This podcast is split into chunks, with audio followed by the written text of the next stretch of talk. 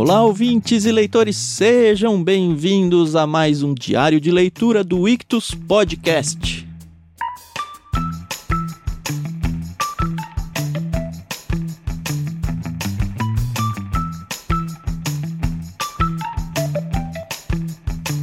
Eu sou o Thiago André Monteiro, arroba Vulgutan no Twitter, e eu estou aqui com a Carol para a gente conversar sobre os irmãos Karamazov de Fyodor Dostoiévski. Estamos finalmente entrando no livro 8 e hoje vamos conversar sobre alguns personagens, mas o nome do livro é Mitya. A gente acabou de sair de um que era o Alyotya, né?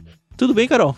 Tudo bem, Thiago? Tudo bem, pessoal? Aqui é a Carol Simão, arroba somente Carol lá no Twitter. E enquanto o Thiago usa bastante Twitter, acho que é a rede social que eu menos uso. Apesar que eu não uso rede social nenhuma. Mas acho que é a que eu menos acompanho. Oh, sabe o que eu vou falar pros ouvintes? Arroba Clube Ictus, tá bom? É lá que a gente interage. Boa, boa, boa, boa. Isso aí, pessoal. E olha, eu posso dizer que eu quase senti dó do Mitya nesse trecho aí que a gente leu. Quase. Sério, Carol? Aff, eu acho ele muito chato. Você vai ter que aguentar aí alguns capítulos com ele. é. Então. Mas eu acho aí que. Bom, enfim. Vamos falar mais pra frente que eu tô aqui com algumas especulações. Uhum.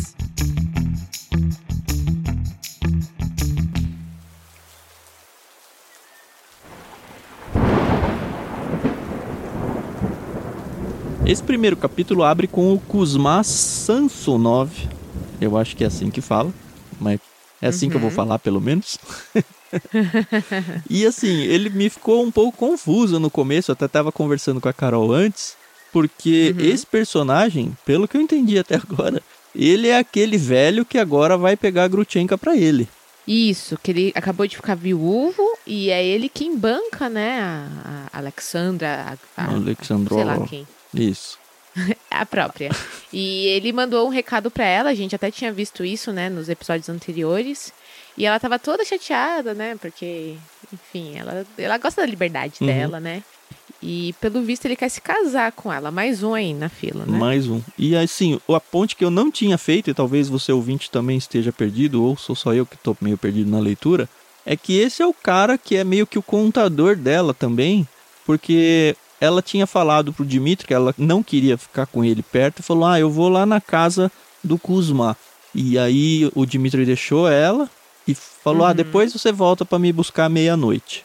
Então ela já tava. Eu achava que esse cara morava em outra cidade. Assim, na minha cabeça eram dois personagens diferentes, mas aparentemente é o mesmo personagem, tá bom? Eu acho importante falar isso porque eu li metade do texto de hoje pensando em pessoas diferentes e acho que não foi bom.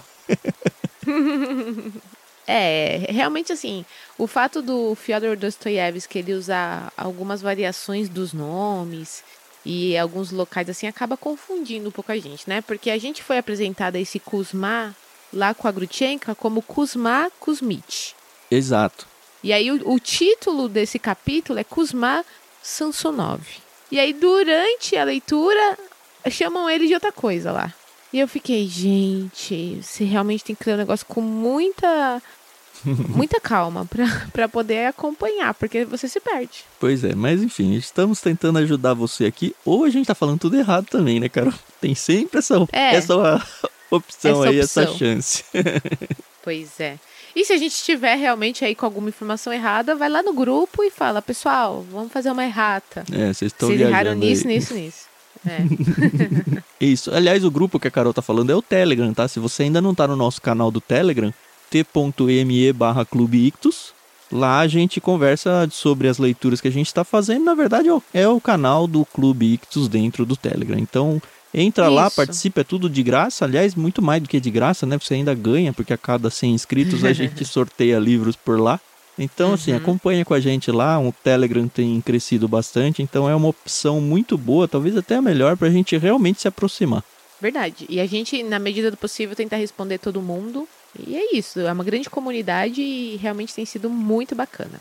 Bom, aqui nesse capítulo a gente vai ver o Mitya, né, que é o Dimitri, indo até esse Kuzma para conversar com ele, porque na cabeça do Mitya tudo se resolve com dinheiro, né? E ele tá com aquela culpa por estar tá devendo os 3 mil rublos pra Kátia, né? Que é a noiva dele. Que é a Caterina. A Catarina. Isso. Isso. E ele precisa pagar essa dívida porque ele acha que se ele pagar essa dívida, todos os problemas dele estarão resolvidos. Ele ainda tá com o Doce dinheiro ilusão. dela, Carol? Eu não tava lembrando o que aconteceu. Não lembra que ela, ela mandou o dinheiro pra irmã e ele interceptou Ele essa pegou. grana e gastou essa grana. E a Sim, grana que o. Aliotia queria devolver pra ela não era essa? Era outra? Não, era outra. ah, é era pra grana pagar que aquele cara ela- que tinha ofendido, né? É verdade. Isso, que o Dimitri tinha ofendido, né? Então, assim, eu acho que isso é meio comum, né? Que o dinheiro resolve tudo, né? As desavenças. Tanto que o cara disse, não, não quero, porque eu tenho uma honra. E se eu aceitar esse dinheiro, minha honra vai pro saco. Uhum. Não, é bizarro, porque assim, ele é o cara que. Teve até um trecho, eu acho que foi nesse primeiro capítulo, eu acabei não anotando, que o autor fala que o Mitya, ele é aquele tipo de pessoa que tá sempre correndo atrás do dinheiro, que o dinheiro acaba resolvendo tudo, e aí ele faz até uma criticazinha pra esse gênero de pessoa, assim, pra esse tipo de pessoa, que é a pessoa que não sabe o que é ganhar dinheiro. E a pessoa não sabe É. o que é ganhar dinheiro. Pois é. Muito Pois é. legal, achei. É, não, e é, é- é bem isso mesmo, né? E aí o Dimitri ele vai até a casa, né, do Kuzma, porque ele quer que a Grutchenka escolha ele. E, gente, ai, já pra mim é um absurdo o fato dessa mulher ter um monte de pretendente e não conseguir se resolver, porque ela também é outra que tá muito em busca dos interesses, né, do que do amor. Mas pra mim é inconcebível um cara querer comprar o amor da mulher, porque gente, ele não a ama. Ele não quer comprar o amor. Qual? De quem está falando? Do Mitya? Do Dimitri? Não, É, ele não quer próprio. comprar o amor dela. Ele quer ter dinheiro pra ir com ela, Pra ir morar em outro lugar, porque na cabeça dele é assim: ó, sou eu ou meu pai. Esse capítulo deixa bem Tá. claro isso. Inclusive ele fica Aham. sabendo que o velho tinha mandado uma carta pra ela. Sim. E ele sabe do conteúdo da carta, menos do final, dizendo que, ó, vou aí, eu vou te buscar. Só que Sim. assim, na cabeça dele, ah, esse velho aí, mano, não é carta do baralho. Sem chance. Então, na cabeça dele, bom, ela vai escolher ou meu pai ou eu. Se ela me escolher, eu preciso sumir com ela. É isso que o texto vai falar. Eu preciso ir morar longe para não ter nada. Inclusive tem um trecho, acho que mais na- pra frente em outro capítulo, que fala sobre ciúmes e tal. E fala: não, o Aham. ciúmes perdoa tudo. A pessoa que é ciumenta perdoa tudo.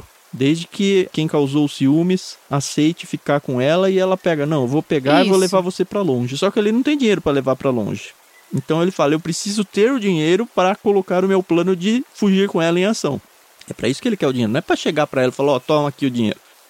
Não, mas é que ele quer dar uma vida pra ela que ele não pode. E ele Isso. sabe que ele só vai fazer isso com dinheiro. Uhum. E ele ainda fala aqui que a Grutchenka ela tem dinheiro, né? Mas que ele não quer viver às custas dela. Olha, É, onde está a honra, né? ele. Aff. Tem que ser com os meus próprios recursos, ele diz, né? Não com os dela. Mas não quer trabalhar? É, quer ter recurso. Olha que eu conheço bastante libertina. gente assim, viu, Carol? Eu não tô dizendo nessa parte amorosa aí, mas Aham. que tá sempre de. Tem um termo aqui em São Paulo, não sei se ele é total do Brasil, então eu vou explicar. Sempre de biscate em biscate, de bico aqui, bico ali, mas nunca tá fazendo um negócio sério, sabe? Tá sempre procurando o próximo almoço porque não tem dinheiro para comprar almoço e arrumando uns trambique pra cá e pra lá pra ir buscar um dinheiro. Quando é muito mais fácil trabalhar e ganhar dinheiro, né? Então, Regularmente, eu, como assim, a maioria faz aí e tal. Exato. Eu não critico a pessoa que ela quer ter uma vida confortável sem se esforçar muito, mas eu critico, porque eu acho que hoje em dia, principalmente com essa. é, o advento aí dos influenciadores sociais, dos youtubers, dos podcasters, que acabam ganhando uma quantidade razoável de dinheiro fazendo esse tipo de trabalho. E eu não tô aqui menosprezando o trabalho, tá? Eu acho que todo trabalho é válido. Mas as pessoas, elas não veem a parte difícil, né? Eles só veem o videozinho, o áudiozinho e acham que, pô, eles estão ganhando rios de dinheiro sem fazer nada.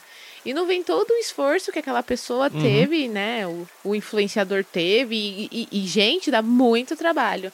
Então acham que, ah, eu vou virar um influenciador digital, eu vou virar um youtuber, um podcaster, porque eu vou ganhar dinheiro muito fácil. E longe disso, até você se firmar dentro do, do espaço ali, você ter confiança e você conseguir, por exemplo, um patrocínio, Vai longe, anos. né? Quantos e quantos youtubers Muito. e podcasters apareceram com dois, três episódios aí só, né?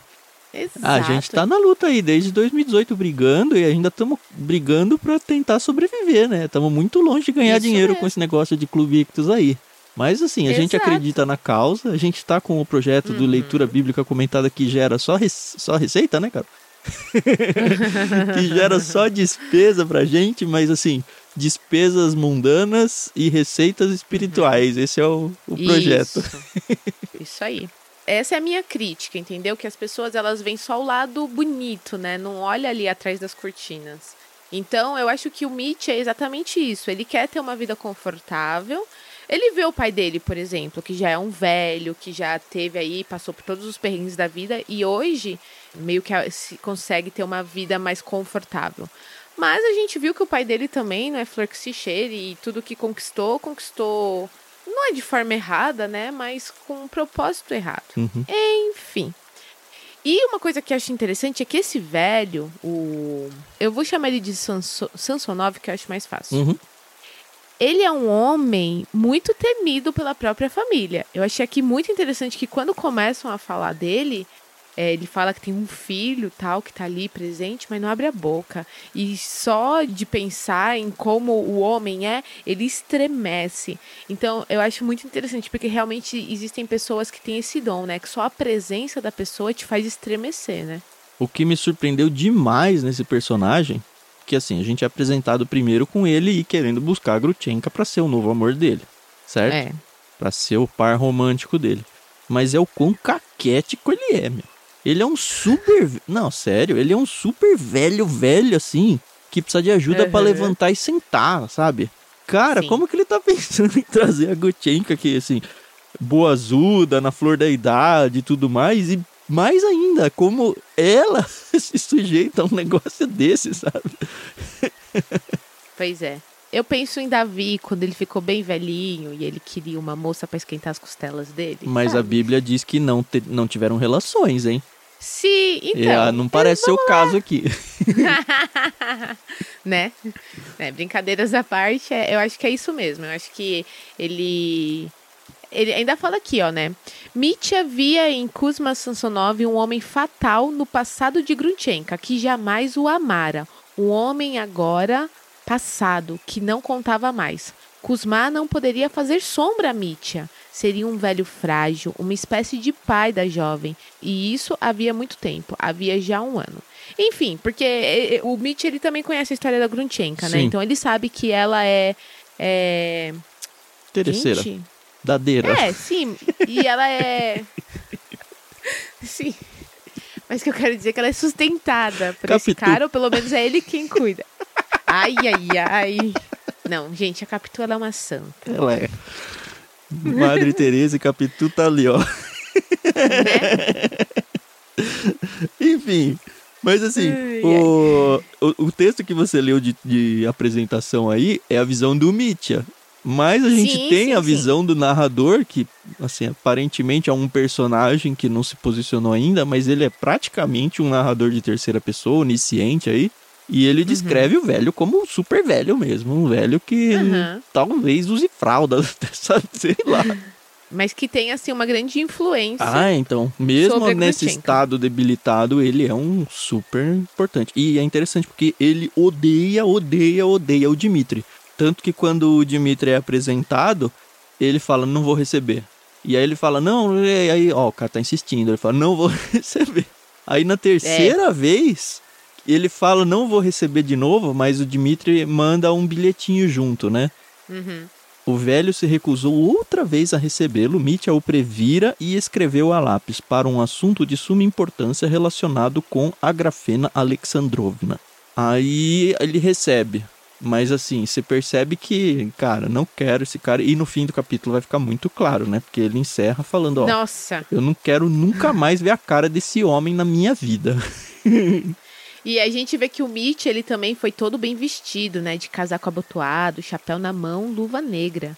E então, como ele foi no mosteiro, quando teve aquele jantar lá. Uhum. Eu até fiquei pensando, ué, será que esse senhor tava no jantar? Mas ele não tava. Não, acho que não. É a primeira vez que a gente tá conversando aqui com ele. Mas o Dimitri, ele vai exatamente pra lá pra conversar com esse Kuzma e explicar toda a situação. Então ele fala da briga que ele tem com o pai dele, porque teoricamente o pai dele roubou a herança da mãe depois que ela faleceu. Na real ele fala, mas fala, todo mundo já sabe. É assunto que não deveria É. estar na boca do povo, mas está. Exato. E ele vai com uma proposta, né?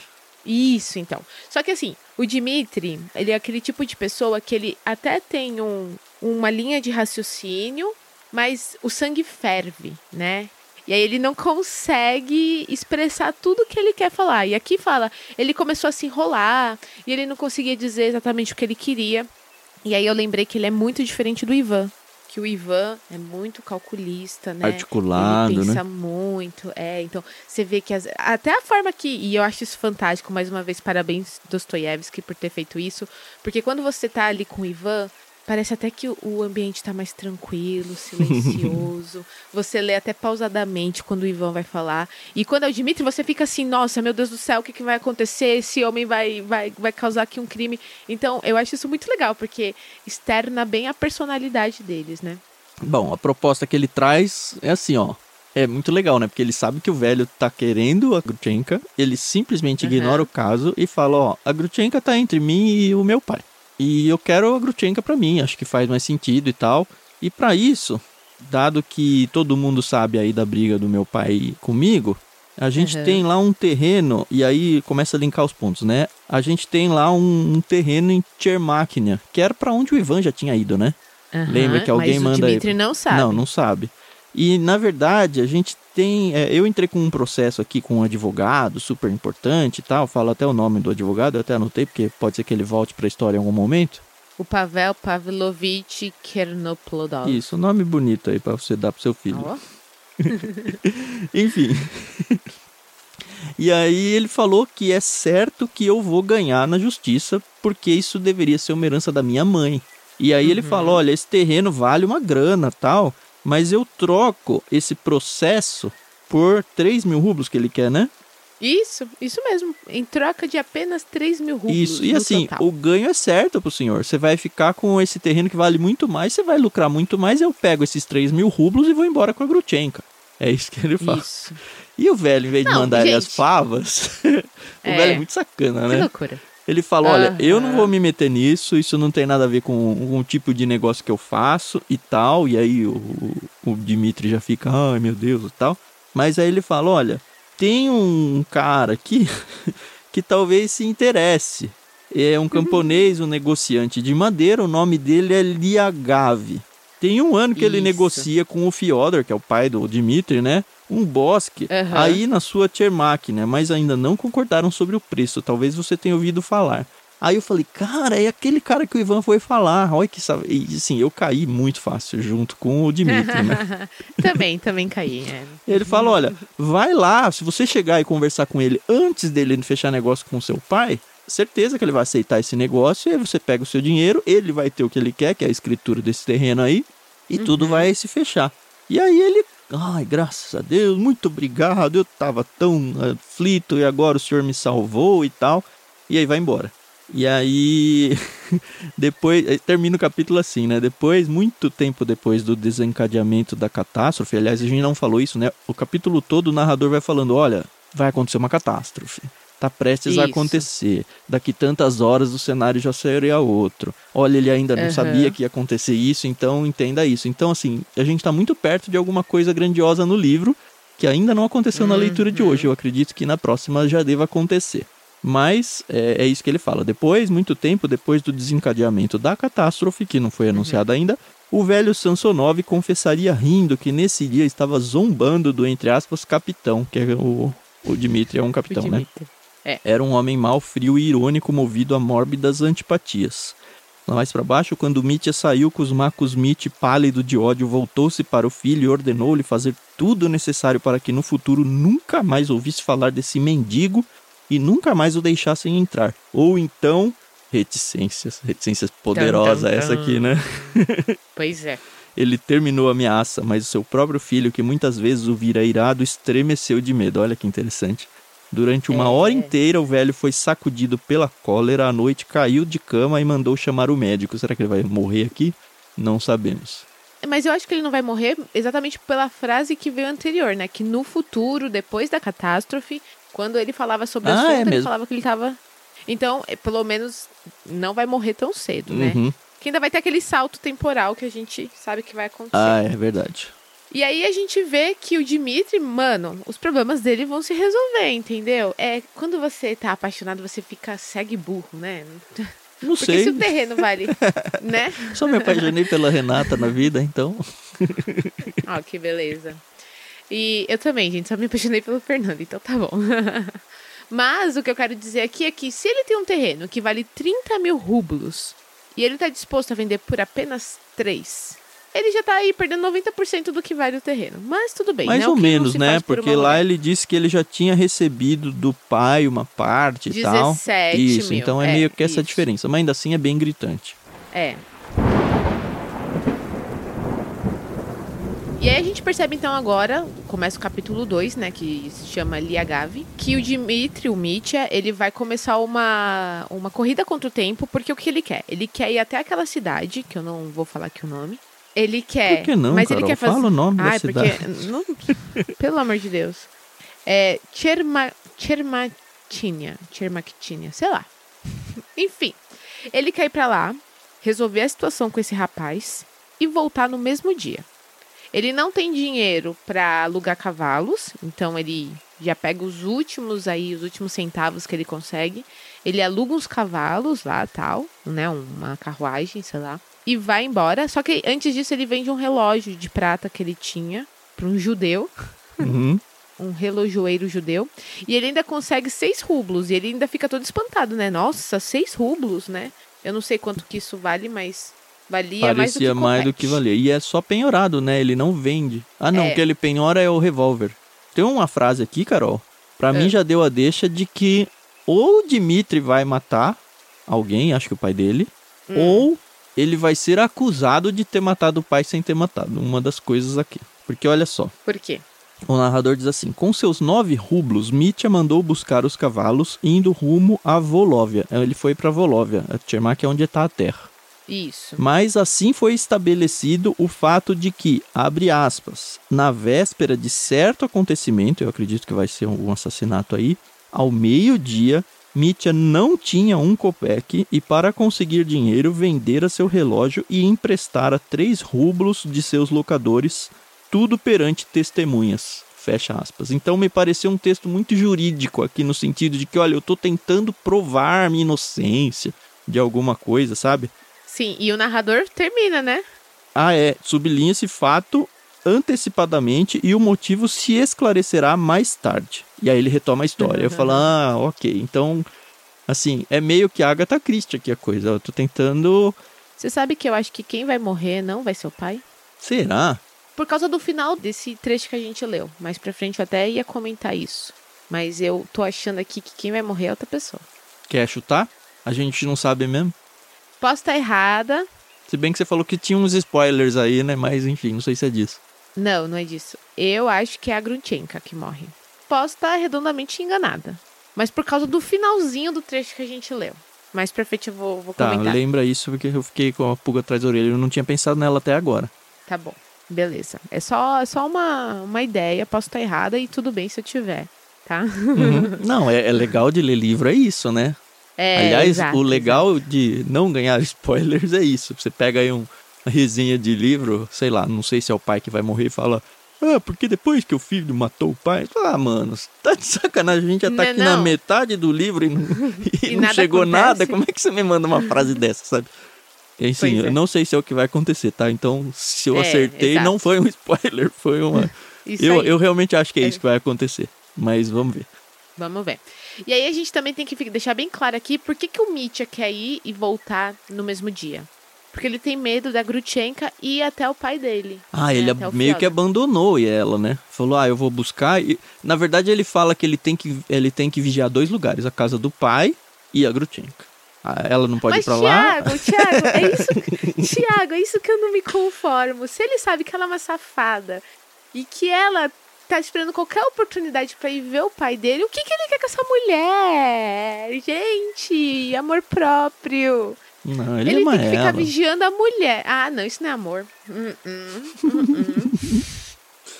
Bom, ele tenta ir lá correndo, né? E aí dá tudo errado, né? É, Primeiro houve um atraso Nossa. ao tomar uma estrada vicinal na estação de Volov. Essa estrada não tinha 12 verstas, que deve ser uma unidade de distância aí, como tinha dito, mas 18.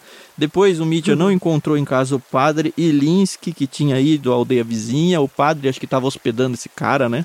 Isso, E aí, enfim, exato. começa a acontecer tudo errado. Aí quando ele chega lá, ele descobre que o tal do Liagavi tinha sim se hospedado com o padre, mas foi embora. E agora ele estava em Sukhoi Posiolok, onde também fazia negócios e passaria a noite na cabana do guarda florestal. Olha, caramba, tudo que eu penso que tá errado. E eu acho que ele tá com medo do pai também fechar o negócio antes dele. Ele quer resolver a coisa antes do pai, né? Pode ser. E aí ele vai com esse padre, ele chega. E assim, é interessante que o padre, ele é todo evasivo, né? Ele começa a fazer perguntas pro padre e o padre, ah, eu não posso te ajudar com isso. Ah, mas por que que você quer saber isso? E eu não sei se o pessoal lembra, mas esse padre, ele também é sustentado pelo Fyodor Karamazov, pelo pai. Então, na verdade, ele tá do lado do pai, né? Então, ele fica assim, né? Ué, Pisando tá em ovos aqui, e né? Não quer Isso. destratar o cara que tá junto, mas também tem que preservar o meu benfeitor aqui. E aí ele leva o Mitch até a casa desse guarda florestal. Eles vão andando, inclusive, porque ainda fala aqui que os cavalos estão esgotados, né? E eles precisam descansar. E aí o, Dimitri ele tá tão ansioso pra chegar que ele nem presta atenção no caminho, né? Depois a gente vê que isso foi até um erro.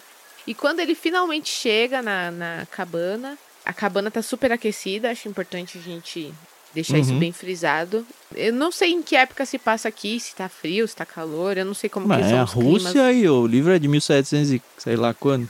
Então faz tempo. É. Mas ali perto da Sibéria, né? Eu sei que o inverno russo é um dos mais. Não é, deve agressivos. ser calor, né? Não deve. E aí ele descobre que o. Não, o livro é. O, o Dostoiévski é de 1821 até 81. Então o livro é 1800 e alguma coisa aí. Como foi o último É, romance dele, século deve estar 19. perto do fim dos 1800 e alto aí. Pois é, então. E aí a gente descobre que o Liagavi, ele tá ali. Só que ele tá morto de bêbado, né? Uhum. Aliás, já teve uma. já teve uma deixa de que o velho tinha sacaneado o Dimitri aqui, né? Sim, sim, eu ia comentar isso agora, né? que o Dimitri chega, eu preciso falar com o Liagavi, o Liagavi, o Liagavi. E aí tem até uma parte que fala aqui. Se Sansonov ele dissera para chamá-lo de Liagavi, tudo não seria uma brincadeira? Porque Liagavi não era o nome do cara, né? Era um apelido que, pelo visto, ele não gostava que chamassem ele assim. É, então ele fala, era preciso chamá-lo de Gorskin. Ou você não conseguirá nada dele, ele nem o ouvirá. Aí o Mitya fica surpreso, pensando, né? Será que ele tá tentando me sacanear? Mas também ignora, ele tá cegaço, assim, né? Total, total. E aí ele tenta acordar o, o Liagavi, mas ele Engraçada tá essa muito... cena, começa a chacoalhar Ah. o cara. Eu preciso falar com você. Imagina se o cara acorda, vai. Com que faculdades mentais ele ia conseguir negociar um negócio desses? Né? E aí o, o, o padre fala, olha, acho melhor você esperar até amanhã. O guarda também, ah, ele bebeu o dia inteiro, ele não vai, você não vai conseguir nada dele hoje. E aí ele fica, ai, que saco, né? Mas ele também, ele não queria pernoitar, né, no lugar, um, por causa da Grutchenka, dois, porque ele não tinha dinheiro, né? E porque ele achava desnecessário. Mas não teve jeito, ele ficou ali. O padre vai embora e larga ele lá, isso é Vai. importante. É, esse padre, olha, sem vergonha, esse padre. E aí, durante. Ele não quer dormir, né? Porque eu acho que ele quer ficar ali esperando o cara acordar. Mas o guarda não tá nem aí, deixa ele lá e vai pro quarto dele. E aí ele fica no mesmo cômodo que tá o bêbado, né? E aí ele acaba pescando, né? Tá cansado e tal. E ele acorda com uma dor de cabeça muito forte, muito forte mesmo. E é tipo, eu falei, ué, mas ele não bebeu, será que ele não comeu? Sei lá o que tá acontecendo, né? Mas não, né? Ele tava. Estavam sendo envenenados, né? Não sei se intencionalmente ou não. Não, é por causa do gás carbônico, porque o quarto tava muito quente. E aí era lareira e não tinha ventilação. E aí o oxigênio queima, sobra o gás carbônico. Gás carbônico mata em silêncio, né? A pessoa respira e não respira e aí não tem ar. É assim, pra quem tem lareira, eu fui uma vez pra Monte Verde, né? Na nossa lua de mel, e aí tinha lareira. Eu lembro Uhum. disso, assim, a gente acendeu lareira e deixou a janela fechada. Cara, quando a gente acordou de manhã, tava muito estranho o ar, assim, sabe? A hora que abriu a porta veio um. Nossa, ar, sabe? E assim, Uhum. depois disso, eu vi relatos de muita gente que morre porque se fecha tudo numa cabaninha, acende uma lareira e não tem troca de ar e morre asfixiada de gás carbônico. Olha isso. E aí é isso. Ele saca isso e fala, cara, vamos morrer. morrer. Ele morreu, ele até acha que o cara morreu, né? Ele morreu, ele É. morreu. Grita pro guarda, o guarda vem.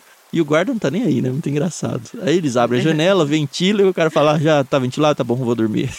Vou voltar a dormir. E aí ele fica a noite inteira, como o rapaz continuava dormindo, né, tal, de bêbado, ele fica ali passando paninho na testa dele, porque ele tá com medo que ele morra, né? No final ele também acaba dormindo, né? A situação se resolve. E quando ele acorda, já são mais de 9 horas da manhã. E o E o tá rapaz já tá novo. acordado. E tá bebendo, eu, mano. É aquilo, né? Você cura a ressaca bebendo mais, né? e aí, tipo, o Mitya, ele não quer nem saber. Ele já começa, olha, eu preciso falar com você, aconteceu isso, isso, isso, isso. E o cara já be, bebaço, né? Fala, ah, mentira. Ainda fala aqui que a, a, fala dele tá pesada, né? Bem bebão ainda, né? Nossa. Mas assim, pelo que eu entendi, o cara não era. Aquele cidadão que tava negociando, ele não tinha a menor ideia, falou, nem conheço seu pai, sabe? Aí, tipo, É, então. mandou pra um Zé Ninguém X ali, o cara confundiu o Dimitri com um com artista. um pintor, é. Aí, enfim, não tem Nossa. nada a ver com nada, a gente saca. E eu saquei pelo menos aqui que o cara falou, nossa, fez um pegadinha do malandro muito forte aqui com ele. Muito. E aí o, o Mitch, ele percebe, né, que ele não vai conseguir nada ali. Aí ele acaba gastando as últimas moedas que ele tem pra pagar, né, pela noite, pela vela. E, e, e vai embora. Só que ele não sabe sair dali, né? Porque ele chegou de noite, com o padre guiando ele. E ele fala, como é que eu vou embora agora? Eu tô sem Mas ainda cavalo. assim ele sai, né? Sai andando no meio da floresta, docemente É, foi até o banco, pegou o casaco, vestiu e saiu em silêncio. Não encontrou o guarda, não havia ninguém na outra metade da cabana. Tirou do bolso 50 copex e colocou na mesa pela diária, pela vela e pelo incômodo. Ao sair da cabana, viu que ao redor só havia floresta. Nada além Hum. de floresta. Me senti no Senhor dos Anéis aqui. Partiu ao acaso, sem se lembrar para onde precisava caminhar. E aí tem, ele anda, anda, anda e tal, e nada. Aí numa hora, quanto deserto, quanta morte ao redor, repetia Mitya, sempre avançando. Foi salvo por pessoas que passavam. Um cocheiro levava um velho comerciante por um caminho vicinal, vendo-os passar. Enfim, ele conversa com os caras e os caras colocam ele dentro lá do transporte. e Isso. aí ele vai até tá indo de volta pra civilização, né? Isso, aí ele chega, ele ainda consegue comer, né? Ele come Omelete, não é? falam? É, ele comeu um pedaço de pão, salsicha, omelete e três copos de vodka. Uhum. Aí, restaurado, ele conseguiu ainda alugar mais uns cavalos pra voltar, né, pra, pra cidade dele. E, e óbvio que a imagem da Grutchenka não saía, né? Como que teria sido, como que as coisas como estariam, se ela tava na casa dela, se ela tava com o pai dele. Uh, uh, uh. E assim, o trambiqueiro, né, na estrada, apressando o cocheiro, imaginou um novo projeto, dessa vez infalível, para conseguir esse Parece maldito Cebolinha. dinheiro. É.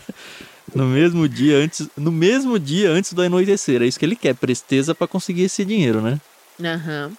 E aí fala que assim que ele chega, ele correu logo pra casa da, da Grunchenka, né?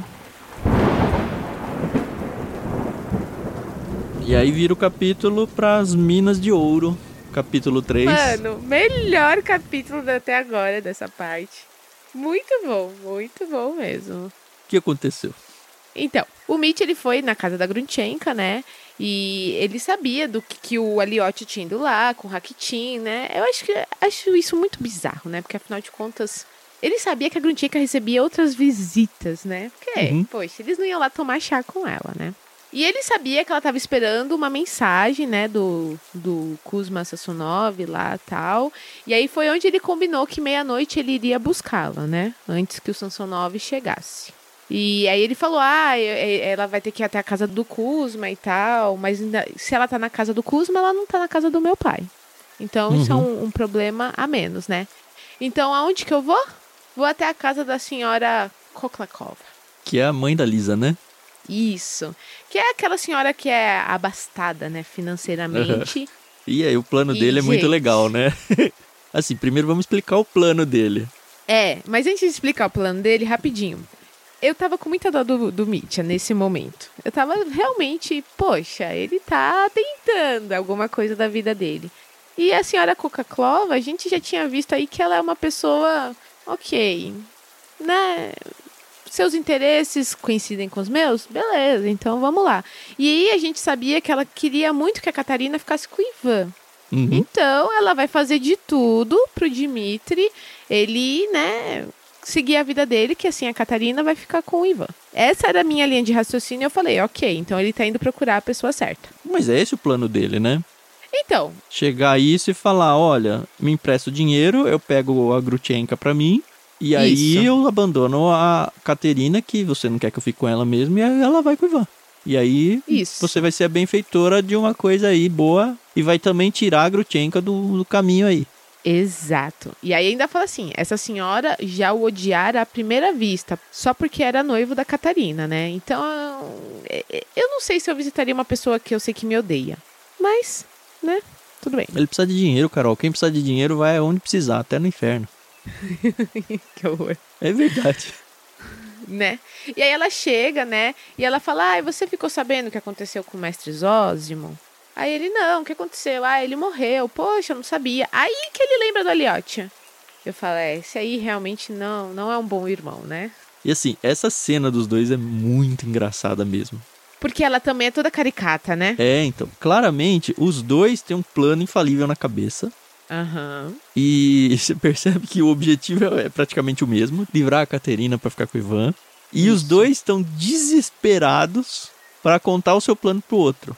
Então fica um tal de não, eu vou falar. Aí o outro, não, eu vou falar. Não, eu vou falar, não, porque é isso e. Aí um começa, não, mas espera um pouco que eu tenho um negócio. E assim, o capítulo inteiro vai nesse desespero mútuo aí, eu achei muito engraçado e nenhum dos dois conseguia colocar a ideia na mesa. Nenhum dos dois conseguia colocar a ideia na mesa, mas ao mesmo tempo eles achavam que um estava entendendo o outro e concordando com o outro, né? Porque ela fala: Olha, eu sou uma mulher muito experiente. Você já ouviu falar numa prima que eu tenho? Eu falei pro marido dela cuidar de cavalos. E hoje é, eles vivem super bem. Você não quer uma coisa desse tipo? Aí ele: Não, senhora, eu quero. Eu quero começar minha vida com a Grunchenka em outro lugar. Papapá.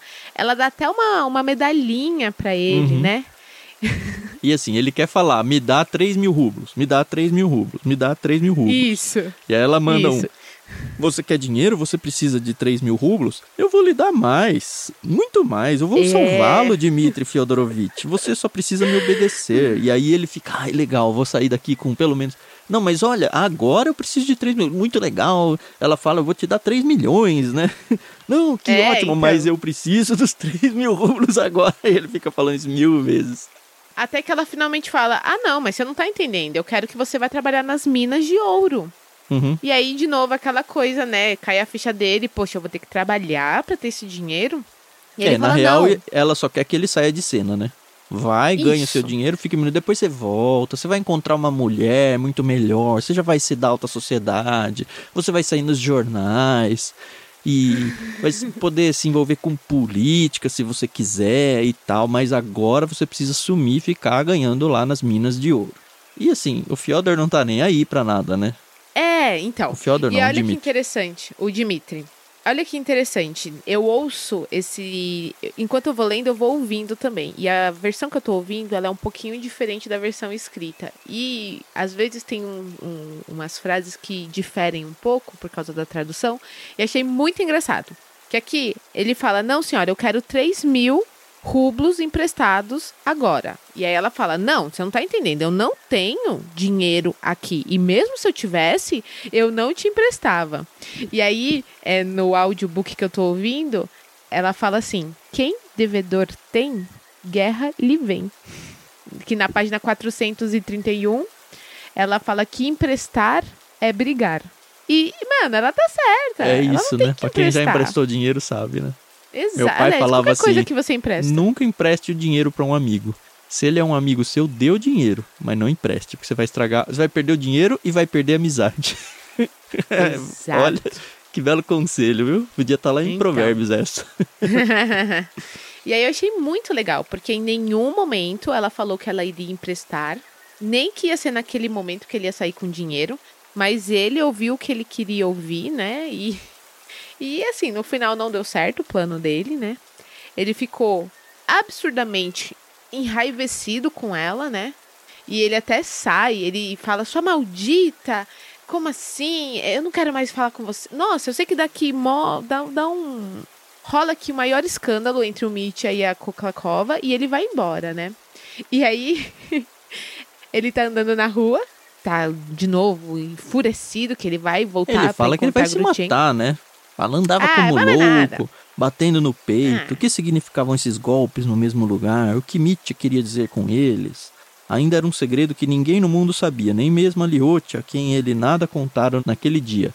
Mas para Mitya esse segredo significava mais que a desonra, significava a própria perda, o suicídio. Oh. Essa seria a sua decisão. No caso de não conseguir os 3 mil rublos, ele já tinha falado isso, mas ele é todo estapafúrdio, Ah, ele não assim, vai né? se matar, não. Midiático. Pois é, exato. E aí ele vai buscar a Grutchenka lá na casa do Samsonov, né? E aí enquanto ele tá indo pra lá, ele acaba é, se esbarrando com uma das funcionárias do Samsonov e ele fala, ah, eu tô indo lá buscar a Grutchenka. Aí ela fala, olha, ela já foi embora, ela ficou lá só uns 15 minutinhos, entendeu? Depois que você foi embora, ela foi embora também. E aí ele fica maluco. Nossa, porque aí ele fala, putz, nossa. Ele vai até a casa dela. Aí é nesse pedaço aqui que eu te falei que eu comecei a especular. Porque ele chega lá e ele encontra a Fênia, que é uma das moças que alugam a casa pra ela, né? A Fênia Pra era a empregada da Grutchenka, não era ela que trouxe as coisas e tudo? Não lembro agora. Eu acho que era. sim. Quando É, ela acho tava, que sim. quando tava o, o Aliotia e o outro, ela chamou Fênia, não sei o que traz, não sei o que lá. Eu lembrava desse nome. Sim, sim, sim. E aí ele chega e fala: Cadê a Grutchenka? E ela fala: Como assim? Não tá aqui, senhor, né? Aí ele a está Fênia que mentindo." levou a carta pra ela, ela já sabia que ela tinha ido. Isso. É verdade. Isso, isso. E aí ele fala, não. E ele se joga no chão, né? Se atira os seus pés. Fênia, em nome de Cristo, diz-me onde ela está. A Grutchenka, né? Ele fica, senhor, eu não sei de nada. Pelo amor de Deus, meu bom Dimitri, eu não sei de nada. Mesmo se o senhor me matar, eu não sei de nada. Ela até fala, nossa, ele desistiu muito fácil, né? Numa outra situação, eu acho que ele teria realmente me matado só por eu não saber de nada, né? Aí acaba assim, né? Senhor, ela não voltou, juro por Deus, ela não voltou. Tu mentes, exclamou Mitya. Só de ver teu medo, eu já sei onde ela está. Com certeza, com o Fyodor. É o que ele pensa, né? É o que ele pensa. Ele saiu correndo. Fênia, aterrorizada, ficou feliz de se ver livre, sem compreender que Mitya não tinha tempo, senão tudo poderia ser muito pior para ela. Mas correndo, ele não deixou de surpreender Fênia e a velha matriona, que era cozinheira, com um gesto totalmente inesperado. Sobre a mesa havia um almofariz de cobre, contendo um pequeno pilão com menos de 20 centímetros de comprimento. Mitya já abrira a porta com uma mão, com a outra pegou o pilão, deslizou-o no bolso exterior e foi correndo embora. Então eu acho que essa é a arma do crime. Uhum. Ah, senhor, ele vai matar alguém! exclamou Fênia, levantando os braços aos céus. Então eu acho que ele vai matar com esse pilão. E eu acho que ele vai acabar matando a Grutchenka. Mas Não ele não ele sabe quer. onde tá a Grutchenka. Ele acha que ele sabe. Não, então, mas o que eu acho que vai acontecer é assim, ele vai pra casa do pai. Isso pra mim é certo, vai ser surpreendente Sim. se ele não for. Vai chegar É. lá, o pai vai estar lá, óbvio a Grutchenka não vai, porque a Grutchenka foi na casa do Kuzma. Isso. Chegando lá, ele vai falar, ah, tá escondendo ela e tal, e vai rolar uma briga, porque eles já brigaram de se pegar, e ele vai acabar Aham. matando o pai com a arma que já tá no bolso dele por acaso. Eu acho que vai ser assim. Vamos ver. Veremos. Acho que é a né? próxima leitura já. Espero que, se vai acontecer mesmo algum assassinato, aconteça logo. Eu acho que assim, o assassino vai ser o Mitya. Uhum. Por algum tempo, por algum tempo eu achei que o assassino fosse o Aliotia. É, eu tenho que Mas ouvir de- os áudios anteriores pra lembrar o que você falou. Não lembro qual foi sua aposta. Não, eu acho, acho que eu não falei nada disso, mas eu acho que tipo o Aliotia ele tava vivendo um conflito tão grande interno que o final de tudo seria ele perder a razão. Mas depois que a gente leu no último episódio que ele teoricamente já se arrumou aí com a fé dele, eu acho que ele é carta fora do baralho. Uhum. Como o Ivan não está em casa, eu acho que não é o Ivan. Tô pensando nos irmãos, né? Sim. Ainda tem o Smerdyakov, que pode ser, viu? Pode ser que o Smerdyakov mate o pai, o Dmitri, Aham. o Fyodor. É, né? O pai é Fyodor, né? É. É. E o Dimitri fique com a, a fama aí, fique com a culpa de ter matado o pai, sendo que não foi ele, e o livro vai seguir tentando demonstrar que não, não foi ele. Até pelo que a gente já leu no capítulo hoje, que vai aparecer algum jeito de falar, ó, oh, presta atenção, ele não tinha dinheiro e tal. Isso vai fazer parte da argumentação aí de que não foi ele, ou pelo menos da tentativa Mas- de argumentação dele. Mas eu tenho só um porém.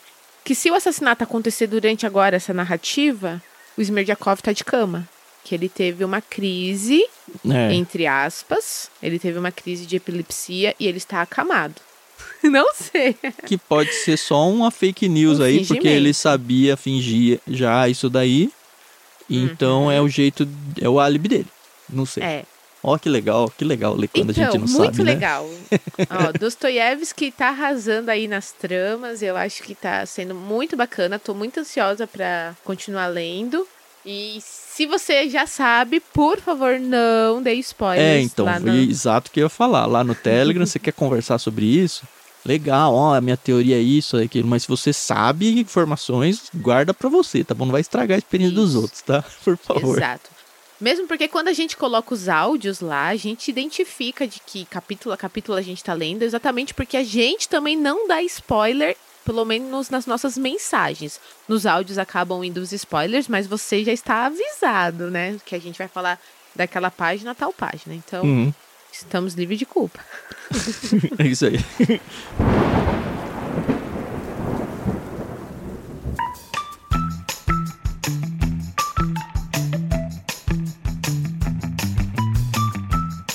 Beleza, então.